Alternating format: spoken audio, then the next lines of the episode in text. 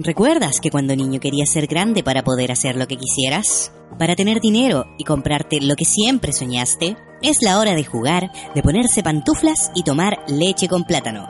Bienvenidos a nuestro lugar de reflexión y diversión. Soy el perrito Pochito y los invito a preguntarse, ¿por qué crecí tan rápido? Muy buenos días amigos pochitos, espero que en Chile al menos se estén pasándola muy bien en estas fiestas patrias, aunque en toda Latinoamérica están celebrando esto es- por estas fechas, ¿o no mi querida amiga Fusilexi? Sí, sí, sí. Creo que todos decidieron independizarse en la misma fecha, Mm, excepto Chile. Excepto Chile. Pero marqueteramente le convenía celebrarlo en la misma fecha que los demás, porque Chile también quiere ser popular. Así que pásenlo bien, comen rico, sean responsables, si toman no conduzcan sí, y no le den comida a sus mascotas. sean prudentes, sean, Sean prudentes. prudentes. Estamos muy contentos chicos porque estamos llegando al capítulo número 30 de nuestro querido Llegamos podcast. al capítulo número 30. Este es el número 30 del querido podcast. ¿Por qué crecí tan rápido? ¿Quién lo diría cuando partimos esto? La verdad no Nadie sé. nos tenía fe. Nadie nos tenía fe, no sabíamos a dónde íbamos a llegar. Empezamos. No teníamos ni siquiera una pauta, hermana, no teníamos nada. O sea, sí, sí La teníamos unas primera, pero los primeros capítulos, pero, no teníamos hasta el 30. No, no teníamos hasta el 30, claramente. No Teníamos como... Patreon, ahora tenemos. Patreon. Sí, tenemos Estamos en Patreon. Spotify, en, en Spotify, iTunes, en en Evox, en en todas YouTube. partes. Y a través de Spotify, de hecho, nos hemos dado cuenta que nos escucha mucha gente en todo el mundo. Sí. Mucha gente en Latinoamérica, de hecho en Argentina, en México. Sí, la gran Perú, mayoría de nuestros escuchas son de Chile y de Argentina, pero nos escuchan de muchos otros países. México también. Eh, Nos escuchan en España, en Suiza, En Singapur, en Singapur, en, en Nueva, Nueva Zelanda, Zelanda. en Estados Unidos también. acá en Japón también. Me gustaría saber quién nos escucha aquí en Japón. Probablemente chilenos que... Que están aquí. Mm, ¿Por qué? Porque estamos hablando del podcast. porque ¿O será que somos nosotros mismos los que estamos marcando esa estadística? No, porque no nos escuchamos yo a sí me escucho mismos. a veces en Ah. Spotify. el de Japón soy yo. Eh, no, pero igual era regente. Mm. Te detecta la- el número de personas. Ah, ya. El número que- de IP. Sí, el número de IP. Así que eso sí, ha, ha sido una sorpresa porque de verdad nosotros pensábamos que, ah, bueno, hay mucha gente que le gusta el Late Podcast. Sí, pero solo el Late Podcast. Pero partimos con, el- con esto, queríamos tener estas inquietudes de infancia, estos espacios familiares que de hecho, por eso más que nada también queremos darle las gracias a toda la gente que nos escucha, porque toda la gente que nos manda mensaje ha sido familias que escuchan esto con su Oh, sí. hijo. Entonces eso también nos ha puesto como un poco de presión social, presión social, no, presión a nosotros, en el sentido de las cosas que decimos, en el sentido del lenguaje que hablamos y de lo que también queremos comunicar. O sea, tratamos en lo posible tampoco de no interponernos de repente de sembrar malas la semilla de la discordia. la semilla de la discordia, no, sobre todo con ideas de crianza que, por ejemplo, tengan las familias. pues. ¿Cachai?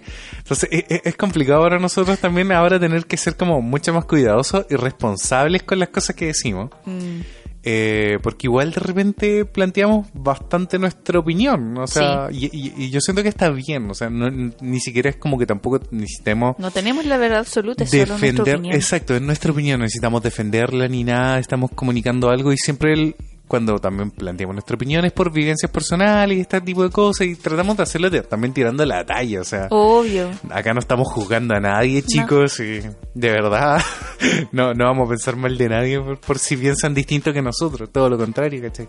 Sería muy bonito armar ahí una discusión que, que eleve el discurso, por así decirlo. Que lo eleve, sí. Que lo eleve, ese, eso es lo importante. Y bueno, como siempre hemos dicho en este podcast, nos vamos a dar cuenta siempre de que son más las cosas que tenemos en común que las que nos separan. Y eso ha sido una de las cosas más bonitas que, que han surgido con este podcast. Así es. Chananam. Tal vez Pochito tiene algo que agregar. Ah, ¿verdad, Pochito quería hablar? ¿Qué quieres decirnos, Pochito? Tienes la palabra. ¿Qué quieren que les diga? Celebren solo nomás. Si me invitaron solo una vez a su podcast y de ahí nunca más me dejaron en el Pero, olvido. Pochito, tú sales en los vlogs. ¿Qué vlogs? ¿Hace cuánto que no suben un blog? ¡Cállate! ¡Cállate! perro. ¡Cállalo! ¡Censúralo! ¡Ya! ¡Vete! Ya, Pochito, al Ya. patio, al patio. Al patio me voy con mis amigos porque ellos sí me escuchan. ¿Y se fue? Y nuevamente se fue. Ya, segunda vez que nos hace esto. Sí, que- sí. La primera vez fue cuando lo estábamos celebrando en el capítulo de los cumpleaños. ¿Verdad? Y se fue Y ahora se fue de nuevo Mm. para el último capítulo. Yo creo que la gente tiene curiosidad de saber quiénes son sus amigos. Pero si está en, en Instagram. ¿Verdad? Hay una foto de todos sus amigos Bueno, en Instagram. Exacto, les recordamos chicos que tenemos Instagram. Sí, para que nos sigan, ha llegado mucha ¿Por gente en Instagram también. Mm. De hecho, nos siguen hartas fundaciones de animales. Uy, sí, por algo será. Adopte, Pero- no compre. Adopte, no compre, exacto. Y aparte, eh, recordarles que tenemos un desafío se- eh, semanal donde subimos algún juguetito de infancia, algún De nuestra infancia, de la infancia de nuestros padres. Cualquier cosa que nos haga sentir niños de nuevo, que nos haga recordar cosas que tal vez teníamos completamente Son muy olvidadas. divertidos esos desafíos porque Sí. la gente interactúa, nos Mm. cuentan historias y es bacán. Mm, gente que incluso se ha vuelto a comprar parte de esos juguetes. Sí, yo también quiero volver a comprarme el último juguetito que subimos, así que tienen que ir a verlo en Instagram. ¿Verdad? Es muy bueno para los carretes, nos dieron muchas buenas ideas. Oye, sí, de hecho es un buen juego para carrete. Sí, sí, pero para adultos. para adultos, sí. No, y Que también los para niños pueden jugar con, con terremoto para niños, Con terremoto para niños. con juguito de piña. Así que eso, chicos, hemos llegado al capítulo número 30 y como toda conclusión de temporada, eh, como Nos ya sabrán, sí, nos ponemos denso y como ya sabrán, también lo hemos- veníamos diciendo, este es el último capítulo de nuestra segunda temporada que fue bastante larga, 20 Sí. capítulos. Queríamos también, bueno, en- en base a lo que estábamos diciendo recién, queríamos tomarnos una pausa para poder meditar mucho mejor los temas de la pauta de la tercera temporada, en ayuda de nuestros Patreons también. Y porque ahora sentimos la responsabilidad de no meter la pata con lo que estamos diciendo. Y aparte también queremos hacer una pauta mucho más entretenida. Últimamente, sobre todo con el tema familiar, nos empezamos a poner un poquito denso, ¿verdad? Sí, un poquito. un poquito bastante. Entonces queremos como que esta tem- tercera temporada... Relajarnos un poquito y hacer cosas muy divertidas. Hacerlos Em- reír Empezar, que, que, que la semana con ganas. con, con energía. Sí. Sí, es verdad. Mucha gente nos decía así como que empezaban la semana como medio negativos o muy Demasiado reflexivo. pensativos, sí. Pero por suerte este va a ser el último capítulo reflexivo. Eh, también vamos a tratar de que sea muy divertido. Pero eh, como están en fiestas patrias, tienen varios días para reflexionar, para escucharlo en familia, para hablar con sus padres, para escuchar, por ejemplo, todos estos últimos capítulos que hablaron de la familia. Y darse cuenta tal vez ahí para que conversen y resuelvan asperezas o se digan que se quieren, se abracen y celebren con vino. Y celebren con vino. Pero los sean mayores de edad. responsables. Los mayores de edad. Así que sin nada más que decir, chicos, el capítulo de hoy día se llama ¿Cómo enfrentar la muerte y el paso del tiempo? Porque la verdad es un título bastante clickbait. Cállate, Polloni.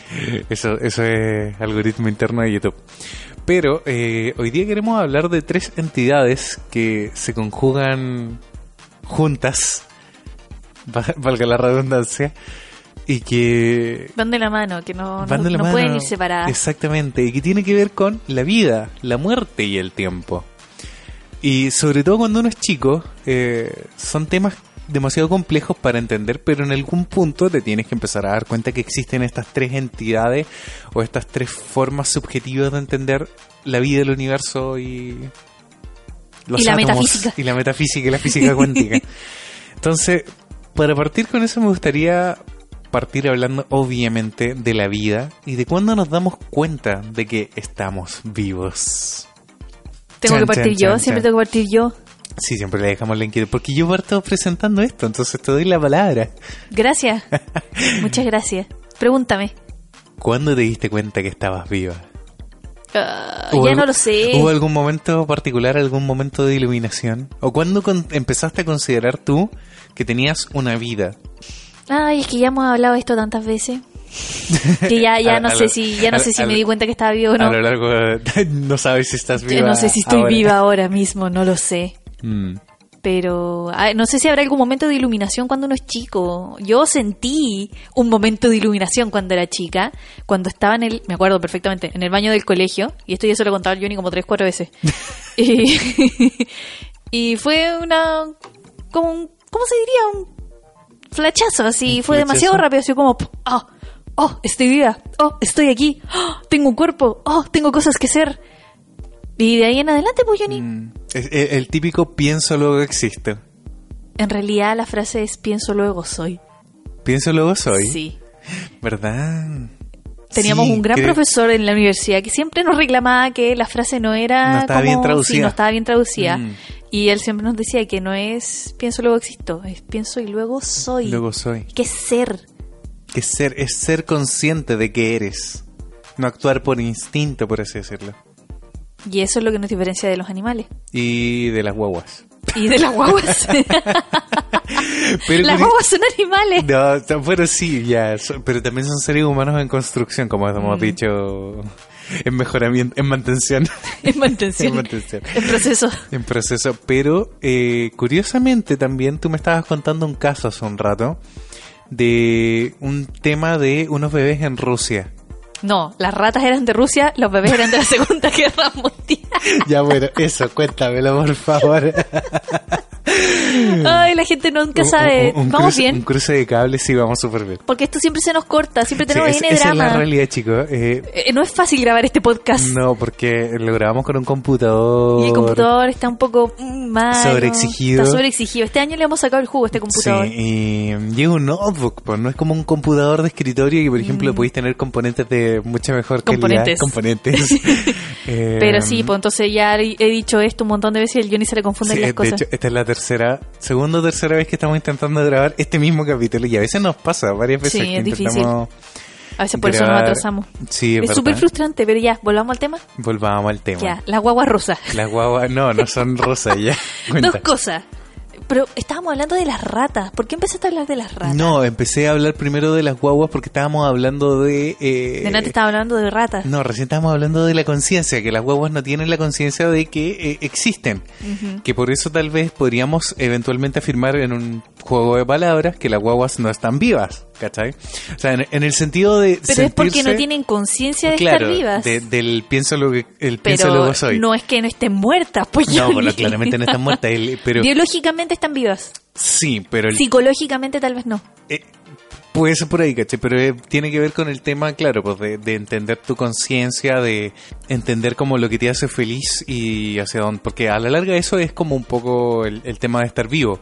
¿Cachai? Hay una diferencia entre un- una palabra de, de lo que dicen así como yo no quiero sobrevivir, quiero vivir. ¿Cachai? Sí. En, en 12 años Bueno, lo que hacen las guaguas es sobrevivir a la larga. Eso pensábamos, pero tú me hablaste de, un, de un caso muy particular con el tema de los bebés de la guerra mundial. Y tú te pusiste a hablar de las ratones Sí. y de la dopamina. Sí, pero cuenta por favor lo de los bebés. Bueno, ya, no me Porque acuerdo recuerda cómo llegamos eso, al tema. eso no está hablado. Pero no me acuerdo cómo llegamos al tema. El tema es que los bebés no pueden sobrevivir si no tienen eh, Apego. apego y cariño. Pasaba que en la guerra mundial, no me acuerdo dónde lo leí, pero lo leí hace un- mucho tiempo. ah, se hizo un experimento y se dieron cuenta que las guaguas que quedaban huérfanas, si no recibían el cariño o la atención necesaria de parte de cualquier persona, cualquier persona que les dedicara un poquito de cariño, se morían más fácilmente, se enfermaban, no querían comer, ¿cachai? Y, y era por el mismo tema como del apego. Mm. Entonces se dieron cuenta que si las enfermeras les empezaban como a hablar, a darles cariño, a, a estimularlos, solamente a abrazarlos, ¿cachai? Y a tenerlos como en los brazos y sentir como tal vez un contacto físico, los bebés se recuperaban mucho mejor, crecían Mm. mejor, eh, tenían más hambre y cosas así. Mm, Ahora, no sé si tiene que ver por un tema biológico o psicológico. pueden haber un montón de razones. De hecho, así como especulando, sacando un par de conclusiones estúpidas.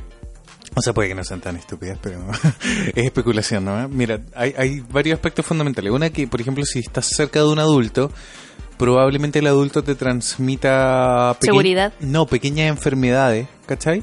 Pero en, en mínimas cantidades. Entonces el, el bebé ya empieza a generar como los anticuerpos. Es como, las- es como las vacunas, pues, ¿cachai? Sí, Entonces piensa que si, por ejemplo, un bebé no, no está en contacto en pequeñas dosis de tal vez ciertos virus, ciertas cosas, cuando le llegue el virus de real así, el impacto, eh, probablemente morían en ese tiempo. Sobre todo que no existía la medicina moderna en la Primera o Segunda Guerra Mundial, como, como la tenemos hoy en día.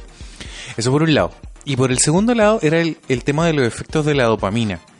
Porque... Y ahí llegamos a los ratones. Ahí llegamos a los ratones, porque nosotros, por ejemplo, como seres humanos, la dopamina es, no sé si es hormona, y no conozco el término científico propiamente tal, pero la dopamina es como la cosita de la felicidad. Es la hormona de la Es, es una felicidad. hormona, creo, sí, sí, es verdad. Que actúa directamente en el cerebro y es como la recompensa emocional, pues es como la búsqueda de la felicidad que la llamamos. po. Y es tan importante que se hizo un estudio con ratones que cuando se les quitaba la dopamina, los ratones perdían la voluntad de vivir, no querían comer, no, no tomaban agua o sencillamente empezaban a tener problemas cardíacos. A ese punto. Entonces, el, el hecho de no estar procesando la dopamina eh, le generaba una serie de eh, enfermedades, ¿cachai? Que, que no, ni siquiera estaban asociadas a la dopamina misma. A la ¿cachai? falta de dopamina. A la falta de dopamina. O sea, obviamente, por ejemplo, el hecho de que tal vez no quieran comer y la falta de dopamina se puede asociar a una especie de depresión, por Mm. así decirlo. ¿Cachai? Que es lo que nos pasa también a los seres humanos, pues cuando estamos demasiado deprimidos. o eh, tu cerebro no, no está pro- procesando- no, no, no, no está procesando, no está generando Dopamina, exacto. dopamina. ¿Cachai? Como que tal vez, tal vez la voluntad de vivir, por así La decirlo. voluntad de vivir es una hormona. ¿En serio también? Sí, y Pero- hay, cerebros que no pueden procesarla y para eso existen los medicamentos. Exacto. Pero te das cuenta que lo, lo, lo cuático que es ese punto y, y a, lo, a lo que quiero llegar, mire, es como un dato súper técnico médico, pero se supone que uno cuando ya se da cuenta que está vivo y empieza a elegir como qué hacer con su vida, lo, se supone que lo tienes que hacer en función de lo que a ti te genere felicidad, de lo que te mueva tu dopamina, de lo que te mueva el corazón. Que, nosotros lo decimos como de, de esta manera más subjetiva. Así como, loco, vivan su vida, eh, aprovechen su tiempo, eh, la vida es corta, lo típico, pero tiene que ver con la dopamina. Ya.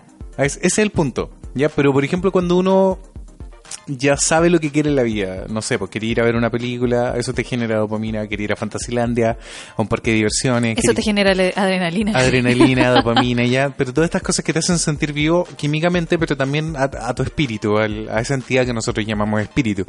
Pero, eh, ¿por qué era importante exponer el caso de los bebés? po? Porque los bebés no disciernen en ese sentido cuando, cuando son chicos. po. Porque tal vez su organismo no necesita procesar tanta A, dopamina. a eso voy, pues, ¿cachai? Lo, lo extraño de lo, de lo que estábamos diciendo recién, que tal vez el bebé igual tiene su voluntad de vivir o tiene como sus decisiones de vida, pero a su manera, pues, a, al- al- a la altura de sus decisiones y a la altura de su raciocinio. Es súper cuático. Me acaba de explotar el cerebro, así como... psh, porque de verdad lo que estábamos diciendo en un principio era muy real. Que los bebés a la larga, por ejemplo, no pueden encontrar felicidad en que tal vez le regalaste la mamadera de Hello Kitty versus la mamadera de De Aventura, por decirte. Cosas que uno, por ejemplo, sí le generan felicidad cuando ya es más niño, más grande, que por ejemplo quieres la polera de los Power Rangers, por decirte, y le regalas la polera de los Power Rangers o del Hombre Araña al niño, y eso le genera felicidad, pues.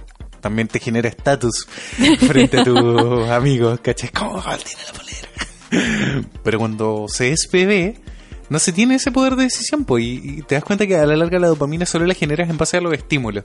Pero es muy loco, que, que a la larga igual puedas generar felicidad como bebé para poder sobrevivir, y que si no la tienes, como decías tú en la Primera Guerra Mundial, los bebés se morían. Es muy cuático.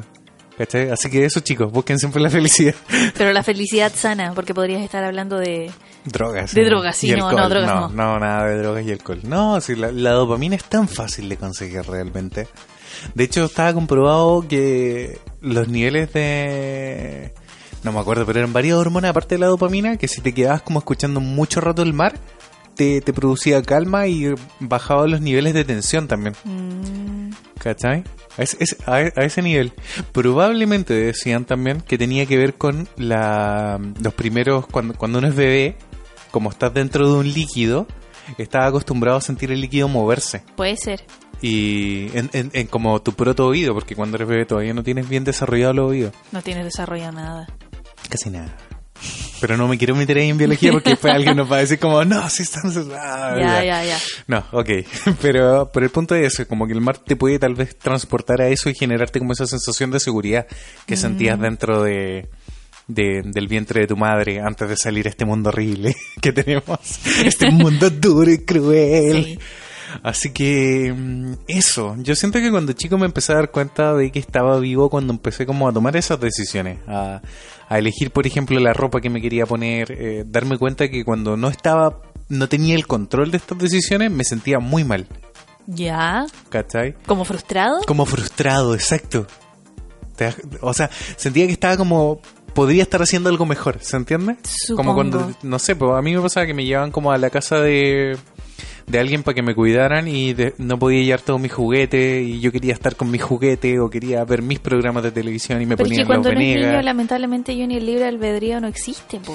No, po. Uno está supeditado a las órdenes de, de los pero, adultos. Pero es súper importante empezar a darse cuenta de que tu, tu albedrío eh, es una forma de darte cuenta de que tienes un poder de decisión y una vida que estás tomando y que tienes que hacerte responsable de ella, ¿cachai? Mm. De eh, hacerte responsable de tu dopamina, de tu felicidad. ¿Cachai? Y, mm, y eso no pasa, yo creo que hasta avanzadas edades cuando ya uno entra al colegio, por ejemplo. Sí, po. Cuando, bueno, en el colegio mismo, de hecho, empiezas a darte cuenta de otra cosa que vamos a hablar hoy día y que es el tiempo. po. ¿Ya? Porque ahí te empiezas a dar cuenta que tienes un, una rutina. Sí. ¿Cachai? Como que vas a clases de lunes a viernes, el fin de semana descansas y que vas a clases de tal hora hasta tal hora. ¿Cachai? Ahí es como cuando por primera vez, siento yo, uno como niño se empieza a dar cuenta del tiempo. Mm, sí. Es es súper Porque hasta cierta edad uno igual no mide el tiempo porque relativamente tienes mucho tiempo. La única limitancia que había era cuando llegaba tu mamá y te decía que tenías que comer, tenías que ponerte el pijama y tenías que acostarte. Mm. Y hasta ahí se acababa tu libertad. Sí, pues yo no- yo Pero el como resto del entendía- tiempo uno podía hacer lo que quisiera, básicamente. Mm, Yo no entendía el tiempo como más por instinto que como por estar pegado Claro, al reloj. pegado al reloj. la hora, como pasan los segundos. Y yo no me acuerdo a qué edad uno aprende cómo a ver la hora. Creo que a mí me enseñaron como en tercero, cuarto básico. Sí, por ahí. O segundo, ya, ya no me acuerdo. Sí, porque primero te tienen que enseñar los números. Sí, po. Eso te lo enseñan en el jardín, Que en kinder. Pero los números romanos, que muchos de los relojes antiguos, los que Todavía se acuerdan, los tienen. todavía los tienen, exacto, era súper complicado leerlos. Sí, era hecho, complicado. para un niño. Y claro, pues la gran mayoría de los relojes como de las casas venían en números romanos. Algunos. Yo me acuerdo que mi abuela tenía un reloj cucú que tenía los números romanos. Reloj cucú. Un reloj cucú. Qué miedo. Sí. ¿Por qué? No y, sé, te- y- siempre- y siempre- funcionaba. Los, relojes cucú siempre son como terroríficos en las películas de terror. Bueno, sí. era, era súper antiguo. Yo me acuerdo, nunca lo vi funcionar así como con el cucú saliendo del, Mm. de su casita, pero el reloj funcionaba, ¿cachai? No, claramente. Y sonaba así como tic, tac, tic, tac. Era un poco creepy, pero Con esa no introducción, le- Francisca, vamos a pasar a hablar del, del tiempo. No sé qué le pasó a ese reloj. Bueno, sí, pues ya dijimos que cuando niños como que el tiempo parece ser eterno. Mm, sí. Mm, es, es brígido eso y me acuerdo... Pero es que piensa que los primeros años de tu vida son como unas vacaciones extendidas, eternas, maravillosas, Sí. que ojalá duraran más. Pero te das cuenta que, de hecho, yo siempre hay algo que les digo, eh, cuando uno es muy niño y está como aprendiendo, todo es nuevo. Y eso hace que, por ejemplo, un niño se estimule, un niño sea tan feliz cuando chico. ¿Cachai? Como, no sé, ver las lagartijas, ver las mariposas, tener contacto con la naturaleza, aprender, aprender del mundo que nos rodea, por ejemplo. Nosotros, sobre todo cuando chicos que teníamos estos programas como maravilloso, que si quieren ver, eh, es- eh, si quieren escuchar ese capítulo sobre nuestros programas de infancia, se los vamos a dejar aquí en la descripción, que fue un muy buen En las capítulo. etiquetas aquí arriba del video en Sí, YouTube. en YouTube, sí, para la gente que escucha en Spotify tiene que irse para YouTube. Y, y era muy bonito eso, estimularse cuando niño, pero llega un punto en que cuando ya somos adultos, eh, dejamos de aprender, po. Como que en, el- Siempre dicen que nunca dejamos de aprender. o sea, es que la gente... Yo creo que dejamos de estimularnos es el tema. intelectualmente. Pero la gente, yo siento que los adultos mm, erróneamente ocupan esta frase así como, ah, uno nunca deja de aprender, lo ocupan como un justificativo para, Para dejar de aprender. su falta de no haber aprendido. Mm, ya, sí, sí, sí. ¿Se entiende, Sí, no? sí. Es como, por ejemplo, no sé, po, cuando te... Yo nunca aprendí a hacer arroz cuando chica, entonces eso no significa que nunca vaya a poder aprender a hacer arroz, pelotudo. no, un garabato. No, no, un garabato, pero... No, sí es verdad. Es una excusa, sí, Es es, una excusa. excusa.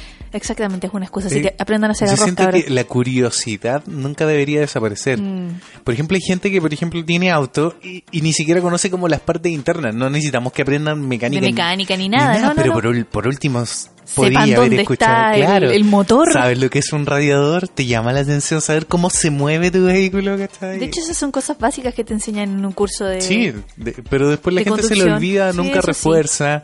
Por ejemplo, Después no saben por qué se le ha hecho perder el Claro, auto. y después cuando va- claro, cuando van al mecánico, el mecánico le explica y dice, "Oh, qué impresionante, uno nunca deja de aprender, loco, deberías haber aprendido algo, ¿cachai? Como para poder entender. Porque es muy interesante e- e- este mundo que nos rodea, los descubrimientos científicos, eh, la vida misma. Entonces, de verdad, chicos, y ahí también tirando oreja para los padres, no ocupen esa frase como un justificativo de no saber. De verdad, no dejen de aprender. Busquen siempre algo nuevo que estar aprendiendo. Porque es la forma más entretenida de mantenerse vivo también. De verdad, nosotros somos bien inquietos y siempre estamos aprendiendo cosas nuevas. Ah, sí. Sí, o haciendo cosas Mm. nuevas también. Sí. ¿Cachai? Sí. Co- Por, por pequeños detalles que sean. El, el- el tema está en siempre tratar de aprender algo nuevo. Muy a- bien, qué sobre, y sobre todo acá que estamos en Japón, si no aprendemos algo nuevo, Morimos. morimos. es eso. Pero sí, pues cuando yo recuerdo cuando chico que llegaban las vacaciones de verano, las vacaciones de invierno, y eran eternas. A pesar de que entendías, entendías el concepto más o menos del tiempo. Sí, pero, pero más o menos, porque yo no me acuerdo cuánto tiempo era. ¿Cachai? Pero me acuerdo que pasaba demasiado tiempo y eran dos meses. Ahora dos meses no son nada cuando somos Mm. adultos. Como Si loco. tenías suerte, tenías como casi tres meses. Mm, Porque te dejaban salir a, a mediados de diciembre Sí. y volvías a mediados, principios de, De marzo. marzo. Ahora no, ahora hay colegios que terminan así como la tercera semana de diciembre y entramos la primera, la última o- semana o la de, febrero. enero. O En la primera de en- enero. En la universidad nos pasó pues, varias veces que terminamos así como casi a finales de enero Sí. y entramos la última semana de febrero. Sí. Qué Sí, fue horrible. Qué terrible, no alcanzaría a reponerte. Pero sí, pues el tiempo, el tiempo ha estado un tema porque el tiempo es limitado y el tiempo no se recupera. Es la única, bueno, el- estas tres entidades, la vida, la muerte y el tiempo son las tres entidades que no podemos cambiar, no podemos modificar una vez que pasa algo, por así Mm. decirlo. Si alguien se muere, no, No puede volver a la vida. no puede volver a la vida. Si tú pierdes el tiempo, no, el tiempo que pasó no se recupera. No puedes volver al pasado ni viajar al futuro. Aunque sí se puede viajar al futuro, como nos explicaron un poquito en Interstellar. Esa Ah, yo película. hablar de Avengers. Avengers no tiene ninguna base científica. Es solo una teoría. Ok. Y, y de hecho se, se auto-spoilea su propia teoría del tiempo. Así que. No, no, muy mal ahí. no le crean a Avengers. No, Aven- No Avengers. se puede hacer eso. Avengers dejó la embarrada con, con los viajes en el tiempo, de verdad, como película funcionó bastante mal. Así que, chicos, los viajes en el tiempo no son como en Avengers, Pero vean Interstellar. pero vean Interstellar porque no es un viaje en el tiempo y es, y es científicamente correcta, de hecho. Fue aprobada por científicos Fue de verdad. aprobada por, y de hecho ayudada por científicos de verdad. Es una película un poco compleja. Y yo la tuve que ver tres veces y todavía no la entiendo bien. Yo la vi tres veces. Yo sigo sin entender, yo sigo sin entender lo del agujero negro. Ya, ¿qué parte del agujero ¿De negro qué es no una entiendo? esfera? ¿Cómo Ah. entras a una esfera? Bueno, puedes entrar a un planeta que es una esfera, porque la Tierra no es plana. Pero sigo sin entender cómo pasas dentro de una esfera a otro Es que, espacio. es que no la atraviesas. ¿Qué le haces? Solamente entras ¿La en su- rodeas? entras en su campo cuántico. ¿Y cómo sales a otro lado? Es extraño, porque Es- más encima lo sí, dibujan en, la película. Te Sí. hacen un círculo aquí, otro acá, una raya, un hoyo. Y Pues se, es- y se- y se dobla el, se dobla el se espacio-tiempo. dobla el espacio-tiempo, ya, Pero eso es que- yo todavía no lo puedo Ya, entender. pues, pero es que, pero es que eso era un- eh, eh, eh, Lo siento. Imagínate, yo creo que deberíamos dejarlo aquí porque intentar explicarlo en audio sin imágenes va a ser Es imposible. difícil, no, sí, es Así difícil. que, chicos, de verdad, pero si quieren entender un poco de física cuántica, o, o, por ejemplo, si quieren motivar a un niño, de hecho, a aprender física, o a un adolescente a aprender física, háganlo ver esta película. Porque aparte no solamente es una película sobre física, es una película sobre lo que conlleva el tiempo, la distancia y la, la vida y la muerte. Y es muy curioso, porque... Pero quería, la voy a dejar para más adelante porque esa película me muestra una de las conclusiones de este capítulo. Sí. Ya, así que la vamos a dejar un poquito más para adelante, la vamos a dejar ahí en, en suspensión. Pero el tema del tiempo es bien complicado porque conlleva demasiadas connotaciones sociales, incluso el tema de, por ejemplo, cuando te dicen como estás perdiendo el tiempo, Sí. la presión social de perder el tiempo. Ay, qué terrible. Y ahora se volvió un problema del capitalismo. Exacto. O sea, si tú estás perdiendo el tiempo y no estás produciendo, es terrible. Mm, Porque el tiempo muerto o el tiempo como de descanso al final es un tiempo no productivo. Y si tú no eres productivo, no vales como persona. no vales como persona. Oh, no, así es O complicado. sea, de partida es súper malo, porque el capitalismo en ese sentido... el capitalismo. El capitalismo es muy malo. No, sí. El capitalismo no es malo. El, el- el tema son las herramientas y las pocas regulaciones que tiene, por ejemplo, el capitalismo en Chile. ¿Cachai? Pero no nos vamos a poner a hablar de política. Pero es muy Hablamos malo. de perder el tiempo. Hablamos de perder el tiempo. Y es muy malo, por ejemplo, decirle a un niño que está perdiendo el tiempo si está haciendo algo para él, por ejemplo, que le produce felicidad, que le produce dopamina, que le produce algún tipo de aprendizaje, por ejemplo, que puede no ser un aprendizaje tal vez en el que los padres están enfocándose, ¿cachai? Que tal vez los papás, no sé, quieren que vaya a estudiar y tal vez él está viendo cosas de ciencia animal. Ah, a veces no. Yo a veces están viendo youtubers jugando Fortnite. Pero... ¿Qué? Y el niño quiere ser un Y youtuber. el niño quiere ser un youtuber. ¿Y por qué no? Porque quiere hablar de Fortnite. ¿Y por qué no? ¿Cachai? no sé. ¿Por qué no podría hacerlo? ¿Cachai? Pero yo siento que ahí, claro, el papá, lo- la función de los adultos tal vez es reenfocar al niño, no, no con sacarlo del Fortnite, sino decirle como, ya, y tú sabes cómo funciona YouTube, entiendes que YouTube, por ejemplo, es una red ¿Sabes cómo sacarle provecho a YouTube? exacto. El capitalismo eh, nuevamente, Johnny. ¿Sabes lo que- Bueno, ya, demonios. Reenfocar al niño en sus gustos. No sé si reenfocar al niño en sus gustos, pero por ejemplo llevarlo tam- también a, a otro tipo de aficiones que tal vez terminen en una... En, En una carrera vocacional. No, no, no, en una felicidad expandida. No sé si se entiende. Más o menos. Mm, porque, porque mire, yo creo que hay dos cosas que se tienen que conjugar muy bien y que las hemos dicho previamente. ¿Ya? Si por ejemplo la- los colegios o la universidad en general, los liceos, se, se enfocaran en producir o mejorar los talentos innatos de un niño, tal vez tendríamos muchos niños más felices, muchos niños más talentosos, ¿cachai? Que, que tal vez no necesitan aprender todas las ramas de un colegio. ¿Se entiende, no? Sí. Pero sí es importante eh, prenderles, encenderles la curiosidad por todos los aspectos de la vida misma. Porque la vida está relacionada, o sea, la historia, la ciencia, la matemática, el lenguaje mismo, o sea, poder expresar lo que ellos están sintiendo a través de palabras, libros que les pueden abrir puertas a millones de mundos. Entonces muchas veces, por ejemplo, cuando los niños no quieren leer, es porque sencillamente tal vez no han encontrado el libro adecuado. O les están dando el libro en el colegio y los están obligando, y no, no, no por entretenerse. O tal vez el papá tampoco está acompañando al niño en la lectura. Por ejemplo, a mí cuando chico me leían mucho los, los cuentos, tanto al punto que me los aprendía de memoria. Ah, pero cuando eras chico muy chico. Sí, pues cuando era- pero- El pero eso es llamaba a la tienes lectura. que leer por obligación y eso implica después hacer una prueba. También. Y que, Ay, y que y- que te midan. Que te midan, claro. Mm, a través de... De tu, es que ah, va, va el tema de la comprensión lectora, de haber entendido la historia, de, De recordar los personajes, de recordarla. Y a veces las historias son súper fome. Es súper complicado, pues, ¿cachai? O sea, por ejemplo, yo, yo te puedo... No sé, podríamos poner un ejemplo de un fanático del Señor de los Anillos. ¿Cachai? Que se lee los tres libros, le encanta el, el Señor de los Anillos. Pero de repente el profesor, como mala onda así, le pregunta por el personaje que apareció en la página 124 y tú, ¿cachai? Que las familias de Tolkien son eternas, po.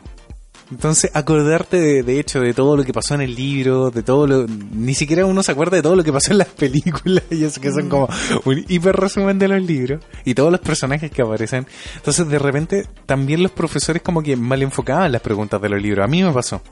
Como que preguntaban cosas que no eran realmente eh, Tal trascendentales vez las hacían con su qué las Sí, hacían pero con maldad. la hacían con maldad, ¿cachai? pero no eran trascendentales para entender si uno realmente entendió el libro o no. ¿Te acuerdas cuando el otro día le estábamos intentando explicar eh, Juan Salvador Gaviota a Aki? Oh, Que no me acuerdo la, la versión, pero es un libro, creo que es del autor, o es inglés o era est- estadounidense. Ya. Tenía otro nombre el sí, libro. tenía ot- otro libro completo. o Tú sea, dijiste que te, encantaba la historia. Yo Me no me encantaba. acuerdo de nada y me- solo me acuerdo de haberlo pasado súper mal en esa prueba. En serio. Sí, yo creo que que- tendría que volver a leérmelo. Es que es el tema, pues a lo mejor ese libro no te encontró en la edad o la madurez necesaria para poder Que a leerlo. veces pasa. Y, y eso también es súper importante que los papás también entiendan, los profesores también entiendan, que no todos los niños crecen, maduran y entienden el lenguaje también al, al mismo nivel, pues. Pero es que. Pero la Bueno, escuela la capitalista, escuela- la escuela capitalista los quiere a todos iguales. Pero es que así está creado el sistema de educación, pues, Johnny. Mm, ¿Cachai? En el que tenéis que medir como en cierto nivel a todos los niños que supuestamente tienen la misma edad y deberían tener la misma madurez, por lo tanto deberían entender de la misma manera el libro.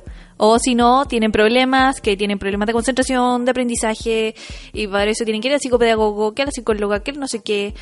Y pero el, Es el- difícil. el problema es que eso se transforma en una Frustración. en frustración, aparte en una Competencia.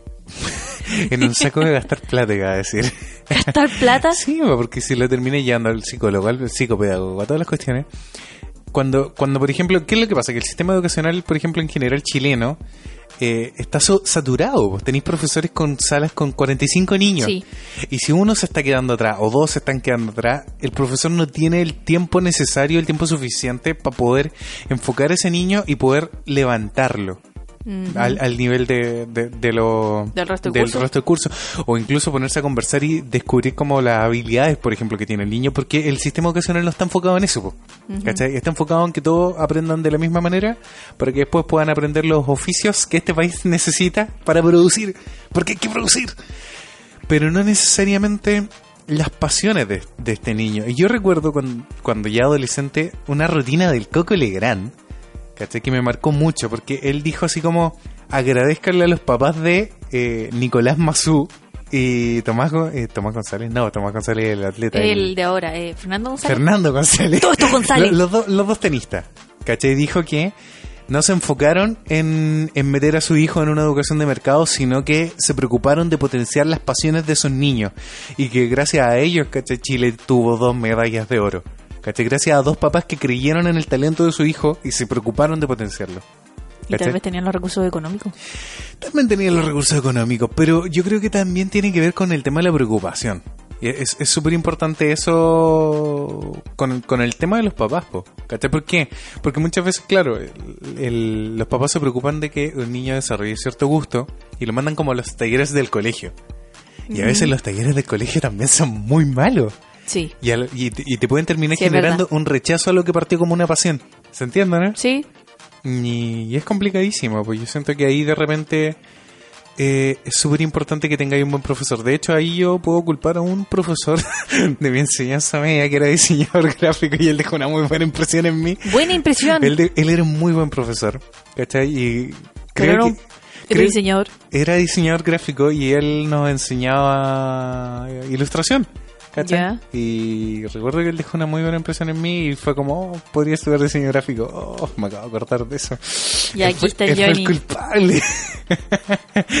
Pero que que él fue, él hizo bien la tarea. ¿Cachai? El, el- el tema es que yo no investigué lo suficiente. Y tampoco es que me arrepienta de haber estudiado diseño gráfico, ¿ya? Ok. Solo que la carrera está demasiado estigmatizada y es chistosa. Pero eso, chicos, el tiempo es un tema muy complejo. Dicen por ahí que hay, hay un tiempo para todo, hay un tiempo para nada. El tiempo corre, el tiempo pasa y no nos espera. Chan, chan, chan, chan, chan. No nos espera. No nos espere. Y precisamente con respecto al tiempo vamos a llegar a la última parte de este podcast, el capítulo de hoy día. Porque tiene que ver con el tiempo. Hay un aspecto que empieza a llegar a través del tiempo y que de hecho el otro día nos hizo mucho sentido viendo una película hermosísima que también es para resumir toda esta experiencia que estamos hablando hoy día, que se llama El curioso caso de Benjamin Button. la Fran nunca, Nunca la había visto. Nunca la había visto. Es No. una película preciosísima. Sigue muchos premios de la academia también, por si acaso, por si la quieren ver. Para los que no la hayan visto, trata de un niño que nace anciano y a través de su vida va rejuveneciendo. Pero Muy extraño. Es muy extraño. Y yo siempre pensé, de hecho, cuando, cuando- hace muchos años que la película hablaba, claro, de la vida y toda la cuestión, pero que, que, que la película se enfocaba en la muerte. Porque muere mucha gente a través de esa película. Pero la realidad de la película es que la película se trata sobre el tiempo. Y obviamente hablar sobre el tiempo es hablar sobre la vida y hablar sobre la muerte.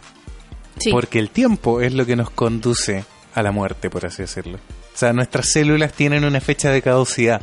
Nuestro cuerpo en algún momento va a dejar de funcionar, de cumplir sus funciones biológicas y eventualmente nos vamos a apagar como una lucecita.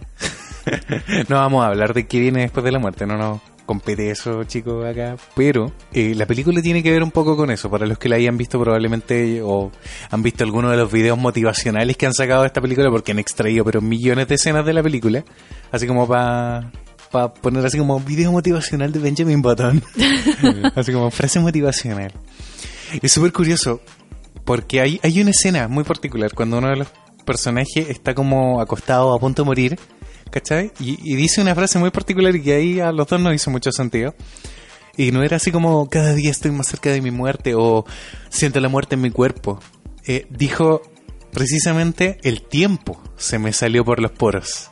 ¿Te acuerdas? Ujú. Y ahí es como loco, ¿cómo no me había dado cuenta? Toda la película está enfocada realmente en el tema del tiempo y en saber aprovecharlo. ¿Cachai? Hay una carta muy bonita que le deja a su hija que dice como, no hay regla. Estás contando toda la película. No, no, no voy a contar todo. no, de hecho, no he contado nada más. Bueno, sí, eso puede haber sido un spoiler. Bueno, hay una carta muy bonita. hay una carta muy bonita que él deja en la película. Y es un mensaje, y es el, el video motivacional que van a encontrar en todas partes. Que dice como, no hay reglas en esta cosa. Puedes empezar temprano, puedes empezar tarde. La cosa es empezar. Y darse cuenta de que ojalá estés viviendo una vida de la que te sientas orgulloso, una vida de la que te sientas pleno, que veas cosas que nunca hayas visto antes, que, que veas cosas que, que te llenen el corazón y que si algún día descubres que no estás viviendo la vida que querías vivir, que tengas el valor de empezar de nuevo. Creo que eso era, el- Sí, era algo así. a, a- sí. a grandes rasgos lo que decía es- esa escena. Y qué cosa más cierta, o sea, realmente... También hace pocos días andaba recorriendo un meme de que la gente a veces piensa como no, ya estoy muy viejos para hacer esto, o ya es muy tarde para hacer esto.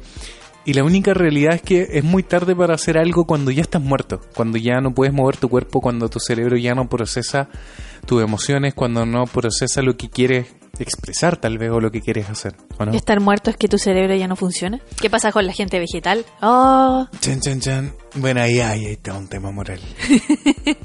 Mm, es súper cuático, po, porque de hecho cuando declaran muerte cerebral, eh, a veces el cuerpo sigue vivo. el cuerpo sigue vivo dependiendo de qué tipo de muerte cerebral tuvo po, la persona. Pero es distinto, por ejemplo, cuando la persona queda en coma. po. Se, se sabe que de repente hay casos de gente que, que despierta del coma. Sí, Es muy extraño. es muy extraño. Sí, que creo que es un caso demasiado complejo para tocarlo. Casi que habría que tocarlo solo un capítulo. Pero ya, es, es- es tan metafísico y tan, médi- Tan- tan, médico también. sí, que creo que no, tan, no, no tan tenemos... ajeno de nuestras manos, de nuestro conocimiento, que no lo vamos a tocar aquí. No, no, no. Pero, pero tiene que ver con eso. O sea, cuando ya estés muerto no vas a tener, obviamente, la energía, no vas a tener como el tiempo para poder hacer las cosas que tú quisiste hacer. Entonces, de verdad, chicos, la invitación ahí en ese caso, en esta lección cortita sobre la muerte, es que de verdad hagan las cosas que quieran hacer cuando puedan hacerlas, cuando quieran hacerlas, porque después no hay tiempo. De hecho, por ejemplo, una de las cosas que siempre nos dicen a todos nosotros que le hubiera gustado viajar más, pues si todavía pueden viajar, ¿cachai? Pero claro, después ya te duele la rodilla, necesitas Sí, pues te cuesta un poquito más caminar. Exacto, entonces Los seguros de vida no te cubren el viaje. Exacto, entonces hay que, claro, hay que aprovechar de hacer este tipo de cosas cuando uno es joven, cuando se tiene el dinero. O viajar de otras maneras también, pues hay muchos, los cabros que mochilean, que hacen dedo, ¿cachai? Aunque hoy en día no sé si es muy seguro subirse al auto de un desconocido. Niños no se suban al auto de un desconocido. Jamás. Pero eso. Hay otra frase de Benjamin Button muy bonita. Tiene que ver con el tema de la muerte. Y que dice que a la larga todos estamos destinados en algún punto a perder a las personas que amamos.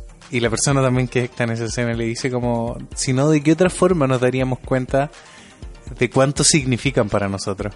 Y yo creo que ese es el momento, cuando chicos sobre todo, cuando perdemos a alguien que de verdad vamos a extrañar, a alguien que, que significó mucho para no- nosotros en nuestras vidas, el momento en que nos damos cuenta del peso de la muerte. No íbamos a hablar de nuestros casos personales. Sí, vamos a hablar de nuestros casos personales.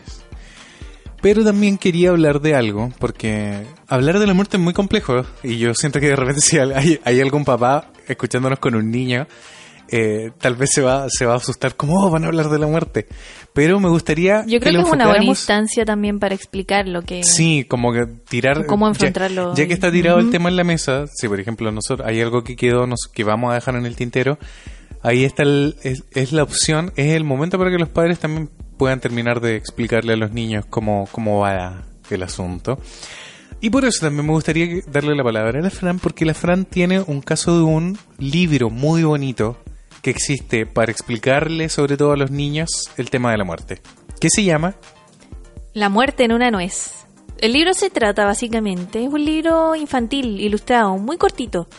Eh, está basado en un relato escocés, Eh, En un relato escocés, exacto. antiguo. Pero creo que la única edición que existe es como la española. Creo que sí, la única la versión que existe, claro, es una española que Es un cuento es ilustrado. un cuento ilustrado, súper chiquitito. De hecho, el formato del libro es súper pequeño, ser como de 14 por 14. Mm. Y ese libro yo se lo regalé, lo conté en un capítulo, se lo regalé a mi sobrina, pero cuando tenía tres años, entonces yo creo que los papás lo vieron y les dio algo.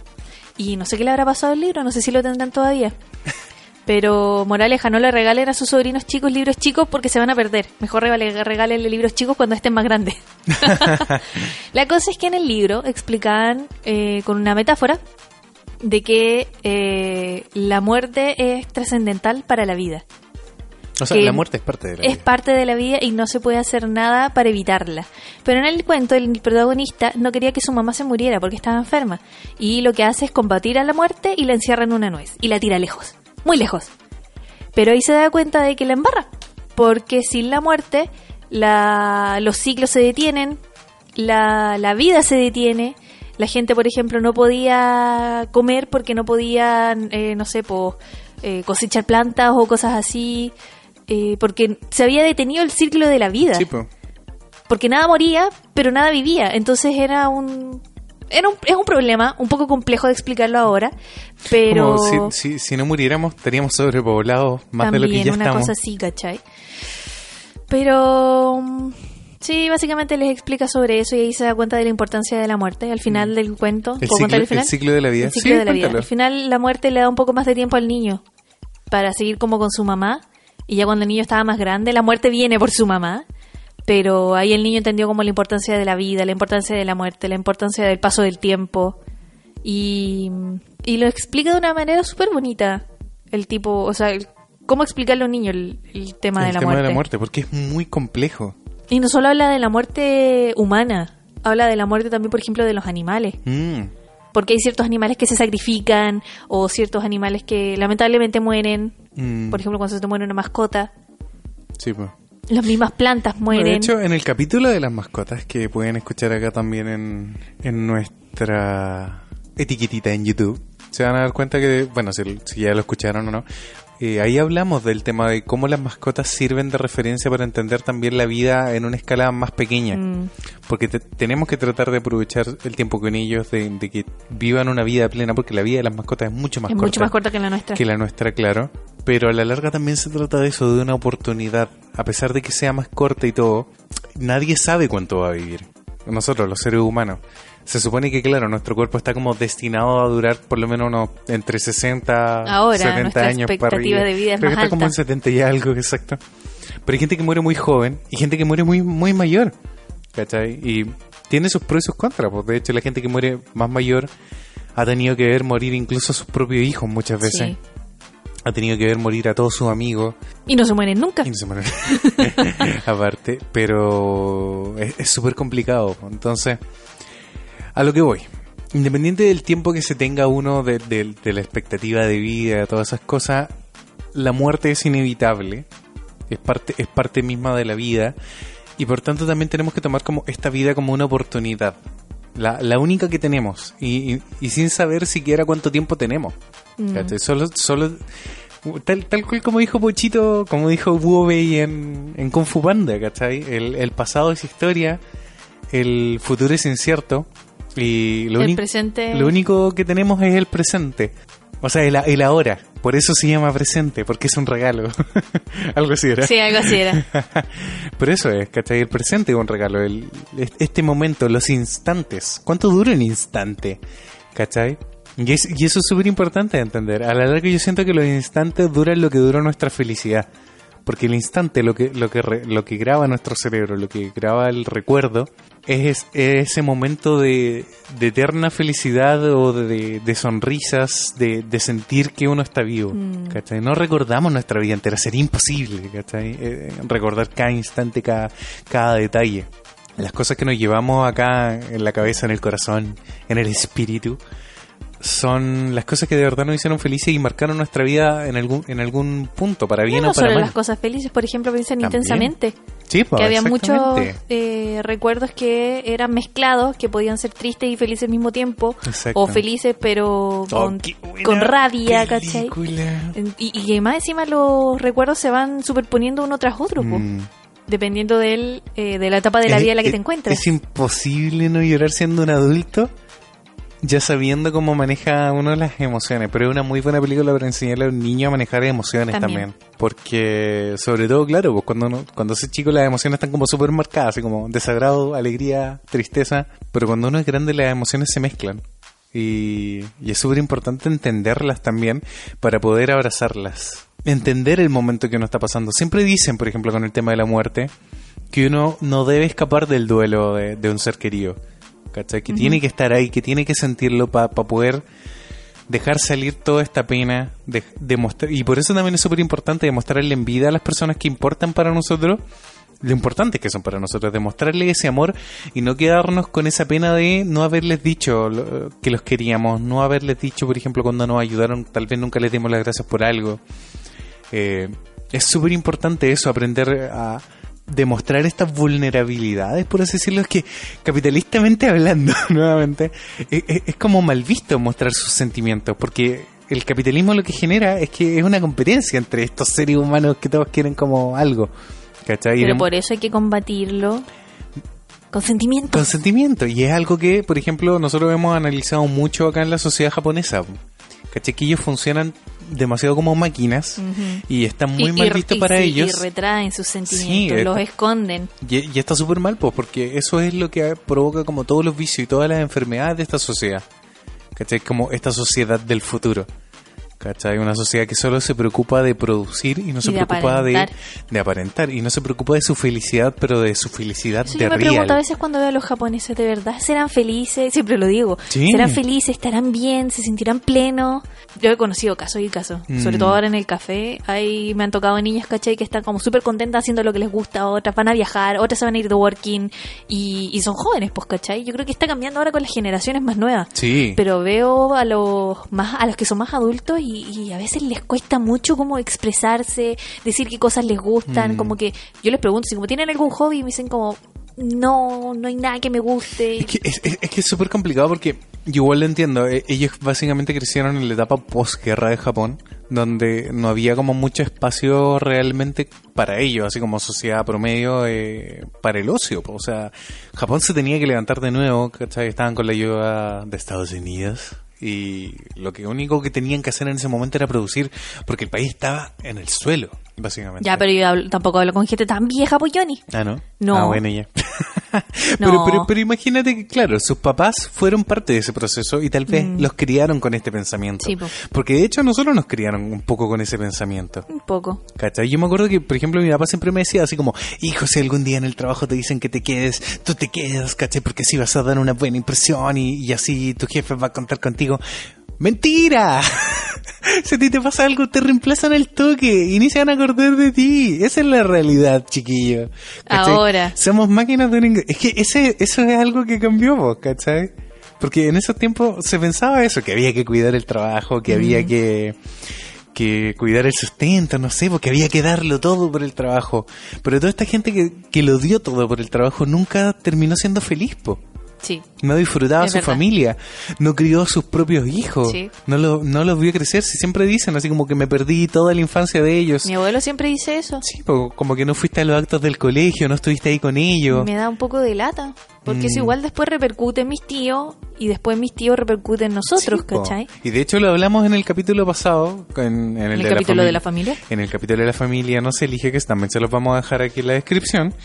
Eh, Se lo con vamos a dejar aquí en las etiquetas. en las etiquetas. A medida que nosotros Sí. vamos hablando van apareciendo unas Sí, hermosas siempre. etiquetas aquí en, YouTube. Así que si quieren buscar todos esos capítulos, vengan a YouTube y suscríbanse.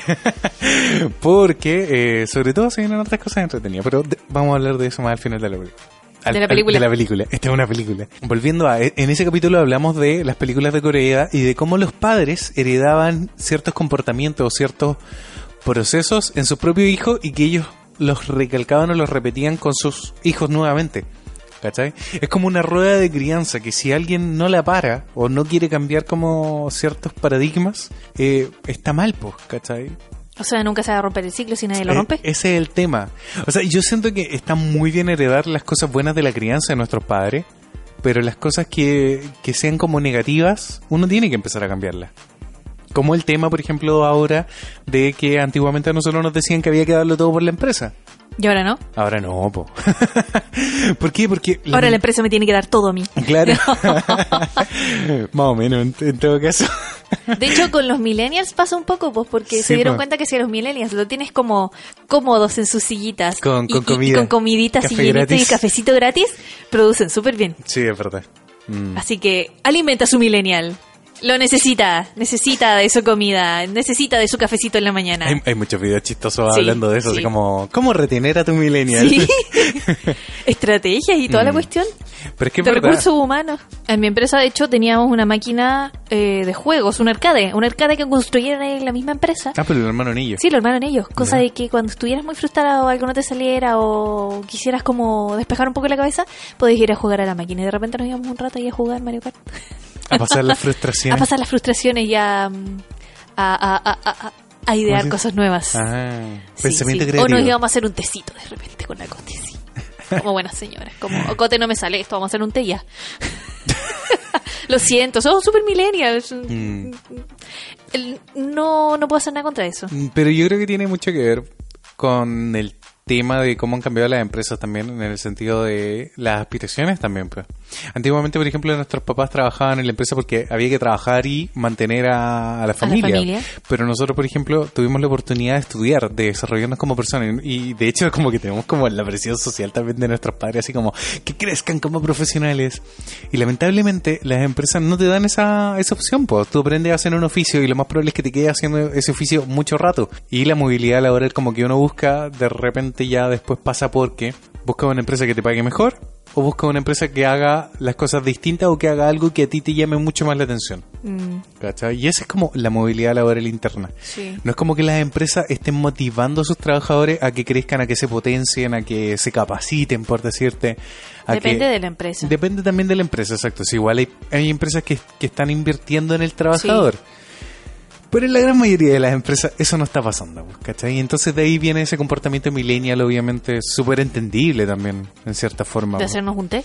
de hacer, no. de querer irse de las empresas muy Ah, rápido. Ok.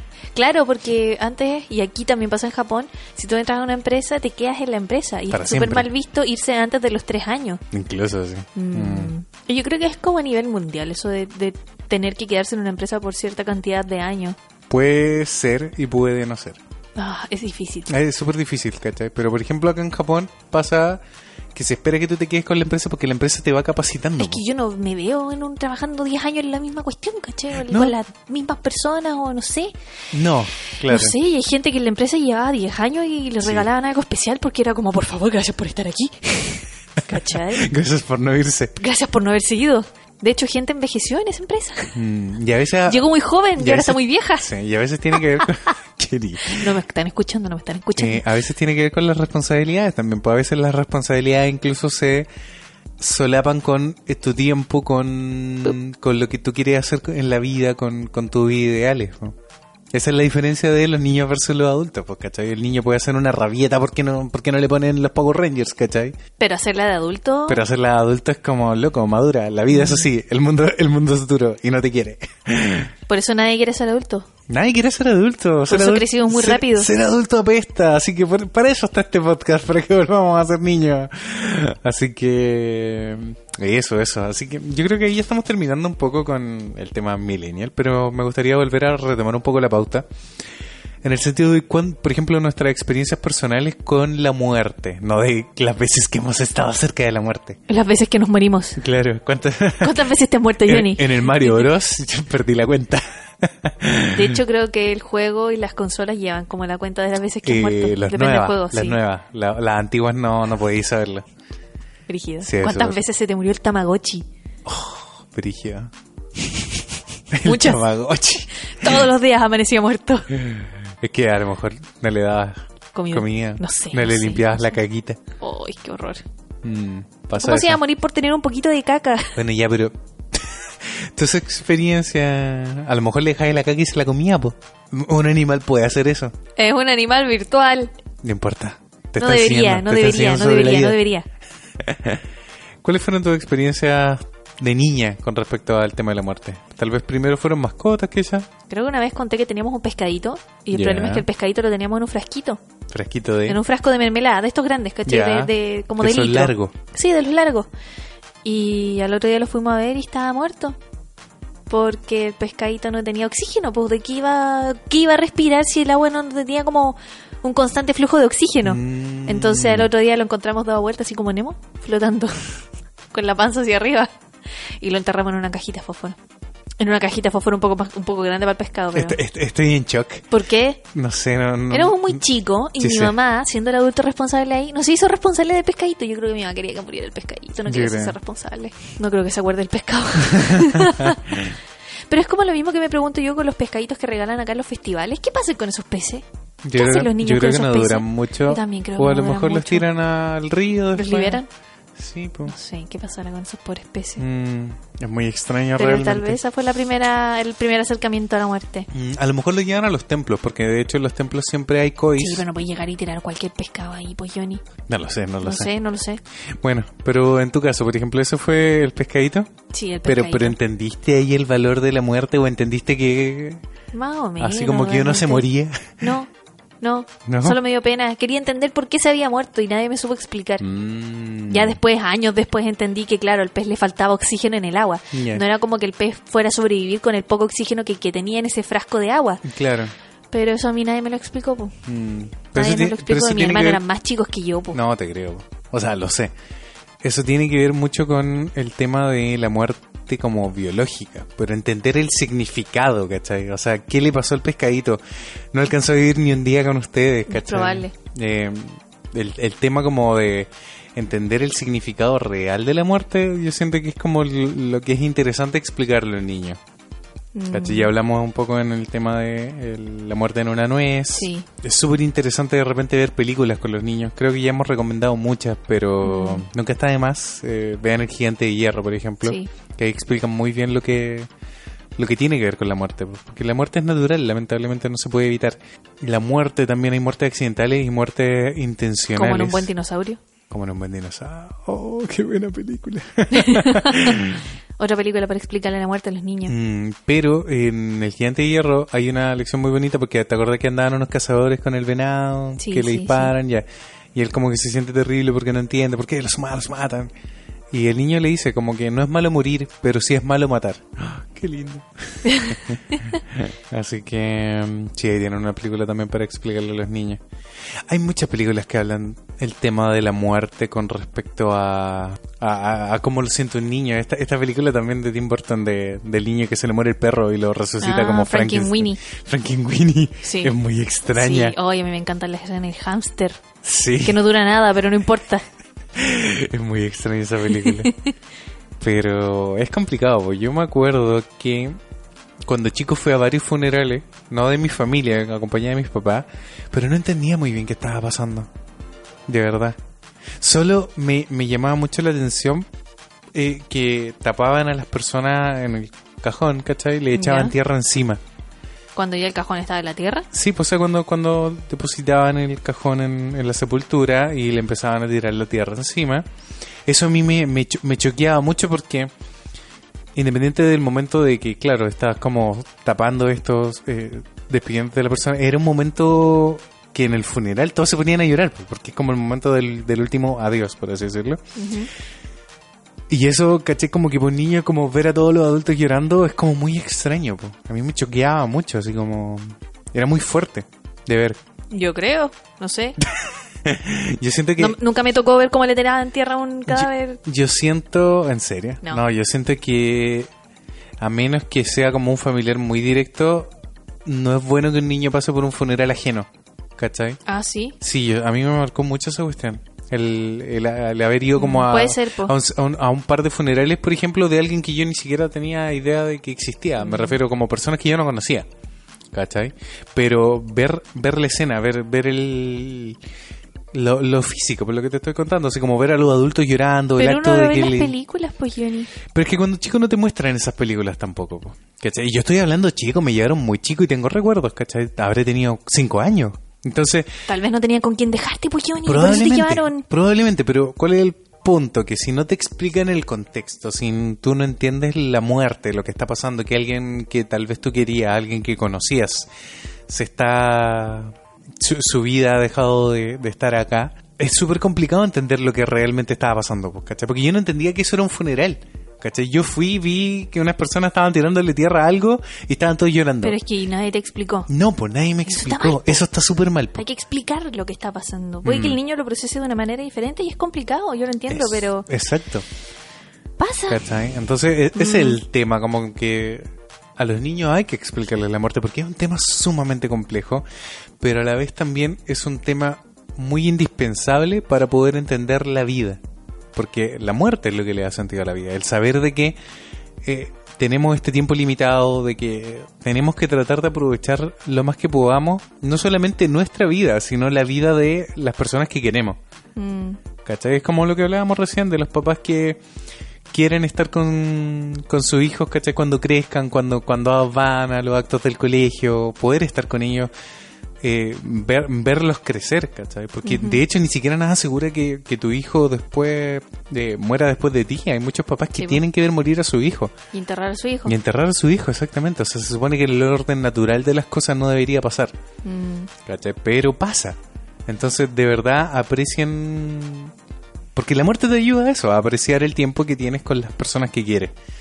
¿Cachai? Y es ahí un poco la invitación, ya que hemos hablado de estos tres aspectos en el capítulo de hoy día de la vida, la muerte y el tiempo, que vamos a hablar de un último elemento que se trata en esta película Interstellar.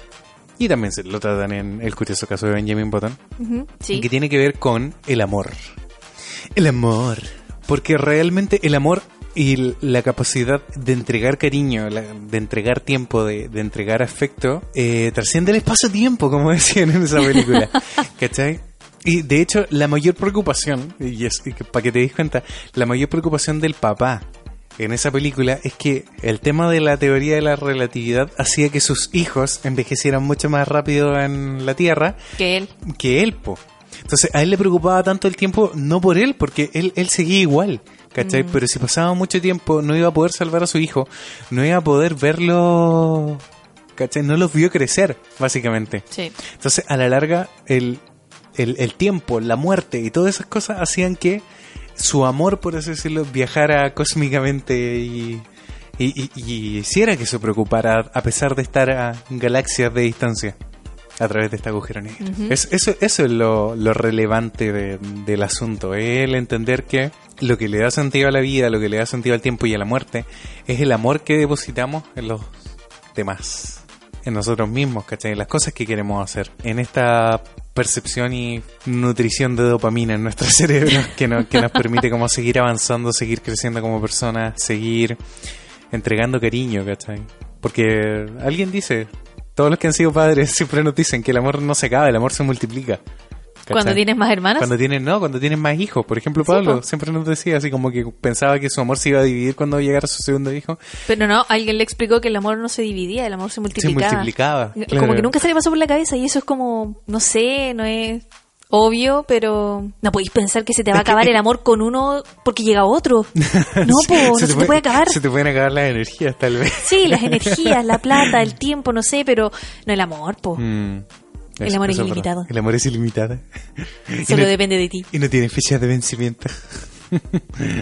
Pero eso, chicos, eso es un poco la invitación del capítulo de hoy día. Creo que a la larga, a lo largo de estos 30 capítulos de podcast que ya llevamos, siempre tratamos de entender un poco más la vida, entender un poco cosas que tal vez no, no, no logramos entender del todo desde que fuimos niños y que empezamos a entender recién ahora grandes. Sí, Y... sí, nos hemos dado cuenta de muchas cosas ahora ya de grande. Sí, y que, y que muy a nosotros nos hubiese gustado saber de niños. Y también nos ha servido a nosotros mismos este, este ejercicio de podcast para darnos cuenta de qué cosas le enseñaríamos a un niño. Mm, ¿Cachai? Para que no pase por estas cosas o cuáles son las cosas de verdadmente esenciales que alguien tiene que saber para entender como este orden de mundo que vive acá. el, otro día, la mente. el otro día leíamos un meme muy bueno que decía así como han cachado esos padres que te dicen como, oh, deberías darme las gracias por haberte traído a este mundo. Y el hijo le dice como, tú deberías pedirme disculpas por haberme traído a esta posilga. Así como básicamente. Decía otra palabra, pero sí, posilga. Sí, posilga, digamos, pero no posilga por la casa, sino por este planeta, por cómo están las cosas en el mundo, por cómo somos los seres humanos. Y ya lo hemos dicho, yo creo que si todos estuviéramos mucho más conscientes de la muerte, del tiempo y del amor y de la vida, viviríamos en un mundo mucho mejor, de verdad, entregándonos cariño mutuamente. Nos falta un poco más de conciencia. Ese, conciencia consciente. Conciencia consciente. Eh, nos falta un poco más de eso, un poco más de entender. empatía. De empatía, sobre todo, exactamente. Así que eso, chicos. De verdad, yo siento que la oportunidad. O sea, el- el- la conclusión de este podcast hoy día es la oportunidad de amar con el tiempo que tienen, con la vida que tienen. Aprovechenla, sean felices. Hay un manifiesto de una empresa estadounidense, creo que sí. Creo que es estadounidense, no estoy muy seguro. Pues se llama el manifiesto Holste. Ah, hay muchos videos virales dando vuelta por ahí y que dice como muchas frases como para poder enfocarse en la vida. Yo lo llamaría como una especie de mandamiento nuevo sobre la época moderna, ¿o no? No sé. Que A tiene- mí me suena como un manifiesto de Es un manifiesto mo- motivacional. automotivación. Sí, es muy, Mm. es muy automotivacional. Pero tiene que ver con de verdad cuando uno está perdido en la vida, pues cuando cuando se te olvida se te olvida para dónde va, cuando se te olvida para dónde va tu micro, ¿te acordás? Como lo dijimos en la No sé para semana dónde va pasada. la micro. Eh, es súper importante recurrir como a estas muletillas, a estas lecciones, a, a estas como frases que uno se autoenseña, ¿cachai? Para recordar quién eres y qué es lo que quieres. Como también decíamos en esta hermosa película Perdida en Tokio, ¿cachai? Porque así la vida es más fácil y así vas a poder enfocar tus sentimientos, tu amor y lo que quieras hacer en esta vida. Chan, Entonces chan, vas a dejar la invitación para que lo busquen. Sí, vamos a dejar la invitación para que lo busquen. Eh, tal vez en otro capítulo hablemos de eso. Pero como ya les dijimos, se viene la tercera temporada. Este es nuestro último capítulo. Y la tercera temporada va a ser una temporada para reír. ¿Ya dijiste cuándo vuelve el podcast? Creo que no. No, sí, creo que lo dijimos. No, lo, lo vamos- dijiste en la versión vamos- anterior de este podcast. en la versión que grabamos y no se grabó. Por eso. Sí, es verdad. Así que chicos, eh, volvemos con la tercera temporada el 7 de octubre. ¡Uh! O sea, en un par de semanitas. Y bueno, ya hemos dicho que ahora nos sentimos como más responsables de las cosas que estamos diciendo. Hay familias que escuchan esto con niños y no queremos meter la pata ni enseñarles cosas malas a los niños. Mm. Así que por eso también queremos como darnos más tiempo para poder hacer las pautas, prepararnos más. Y eh, también queremos tener un poquito más de tiempo para terminar vlogs, porque nuestros pochita lovers exigen vlogs. Sí, blogs. Demandan vlogs. Mm. Así que se viene un vlog luego, pero no les vamos a decir cuándo, porque nuestra idea es que se suscriban y activen la campanita de notificaciones para que sepan cuando lleguen estos videos nuevos y un par de contenidos más. También va a haber un late podcast entre medio que no se pueden perder, Sí. que va a estar muy entretenido, muy interesante, sobre todo para la gente que se quiere venir de Working Holiday a Japón. Probablemente sea el último o uno de los últimos videos que hagamos sobre tips del Working Holiday O sea, podcast. podcast, sí, Sí. po, podcast sobre Podcast. sobre los tips para para ya la vida acá en Japón porque hemos hecho tips para postular, hemos hecho tips para ciertas cosas, pero todo cambia acá en Japón. De hecho, siempre lo hemos dicho, como que todo se actualiza, entonces muchas de las cosas que ya dijimos en esos podcasts tal vez quedaron un poquito desfasadas o necesitan como un refresh. Sí. Así que se viene un late podcast luego también, para los que les gusta mucho el late podcast, pero eh, suscríbanse y activen la campanita de Porque no sabemos cuándo se viene, no les vamos a dar fecha. Sabemos, nosotros sabemos. Sí, pero nosotros no les sabemos, vamos pero no a les vamos a decir. Así que eso, chicos, nos vemos el 7 de octubre El 7 de octubre sí o sí nos vemos. con la tercera, temporada. ¿Quién lo diría, eh? Van a cambiar muchas Así que, cosas. sí, van a cambiar muchas cosas. De verdad, chicos, darle las gracias a todo, a la gente que nos escucha en el mundo, de verdad. Sí. También darle las gracias, recordarles que se pueden hacer Patreon también desde cualquier parte del En cualquier mundo. parte del mundo, sí. Mm. Esto no es solo para Chile. Sí, si les gusta este, si les gusta de verdad lo que hacemos nosotros, eh, Lo hacemos con mucho cariño. Lo hacemos con mucho cariño, pero también sirve el dinero. el dinero siempre es bueno. Sobre todo cuando Pochito vuelva. Oh, sí. Porque ese ¿Verdad? perro va y viene, entonces cuando Sí. ya esté aquí, Cuando ya está aquí. ¿qué ya, esté aquí físicamente vamos a tener que alimentarlo y Oh, todo, así sí. que... Sí, de hecho tenemos unas cositas que le vamos a mostrar a nuestros pochitos. Ah, los pochitos En Patreon, sí. Patreon, sí. Tenemos unas cositas ahí para adelantarles sí. sobre Sí, Pochito. recordarles que también tenemos el Patreon para que se puedan suscribir. Recordarles que también tenemos el Instagram para que nos sigan y se sumen a los desafíos semanales que estamos subiendo. Eh, el 20, en un par de días vamos a eh, sortear el concurso de nuestros Patreons. ¿Ah, sí? Sí, el 20, Ya. el 20 vamos a elegir el ganador, así que todavía tienen tiempo para hacerse Patreons y participar. Eh, en el capítulo pasado anunciamos el concurso, así que si Pero también saber- está inscrito, está escrito en un post de Patreon, así que si quieren Sí, participar pues, directamente desde ahí, Meterse a Patreon y pueden revisarlo o escuchar el capítulo de la semana pasada también. Así que eso, Eso. chicos, sin nada más que decir, yo le quiero dar las gracias a toda la gente que de verdad nos escucha, a la gente que nos ha apoyado, a la gente que siempre nos está comentando, a nuestros Patreons, a Petit Maca, que siempre nos comenta, Sí, eh, nos buenos- comparten. buenos Patreons. Sí, nuestros Patreons que hablan de su familia pochita, que comparten los capítulos, de verdad. ¿Quién más? La Eh, nuestra Fernanda Saurio también, que siempre nos está compartiendo. se viene. Mm. Nos vamos a juntar Oh, aquí en ¿verdad? Nos Japón. vamos a juntar en Japón. Sí, eso va a estar muy bacán. Así que, no, de verdad, darle todas las gracias a la gente. Hemos, hemos ido creciendo a poquitito y ha sido muy bonito. De verdad, esto partió como un experimento, como les dijimos en un momento, y aquí estamos, por ahora Es tenemos... bonito ver que la gente se unió y, Sí, ¿no? Y tenemos que hacernos responsables y tenemos que de- responsables ahora. de las sí, cosas pero que decimos. Comparten también nuestra edición, pues Johnny. Sí, en cierta forma sí, y eso, eso es muy bonito. Así que eso, aquí tratamos de hacer algo entretenido, de hacer algo profundo, tratar de llevar un poquito de amor, porque siempre hablamos un poco de eso, un poquito de amor a este mundo que está tan carente de amor, tan carente de cariño. Así De que- empatía. de empatía. Así que a todos los que nos escuchan de verdad les damos mucho las gracias. Son demasiado importantes para nosotros. Así que eso chicos, los dejamos por última vez esta temporada con el perrito Pochito. Porque Pochito. Pochito está Vamos en- a ver qué pasa con Pochito la próxima Pochito, temporada. No, Pochito está obligado. De hecho, Está yo, obligado. yo lo puse ahí a escribir sus nuevas líneas. Ah, verdad. La próxima temporada Pochito va a tener Va un nuevo un nuevo discurso de, para de- de apertura y de cierre. Muy bien. ¿De Así cierre que- también? Sí, de cierre también. Mm, Ya, Pochito, te pusiste a trabajar. Pero si todavía no vuelve. Anda Pero no importa, cuando lo Oye, escuche. Oye, de hecho ya ser hora de almuerzo, así que vamos a tener que ir a buscar a ese perro. Ya. Porque Sí, ya, ya le toca comer. le toca comer. Adiós chicos, los queremos mucho y nos Y vemos, nos vemos el en dos 7 semanas. de octubre. El 7 de octubre. El 7 de octubre, ¿no? Eso es como, son como tres semanas. Una, dos. Sí, son como tres. Sí, nos vemos en tres semanas.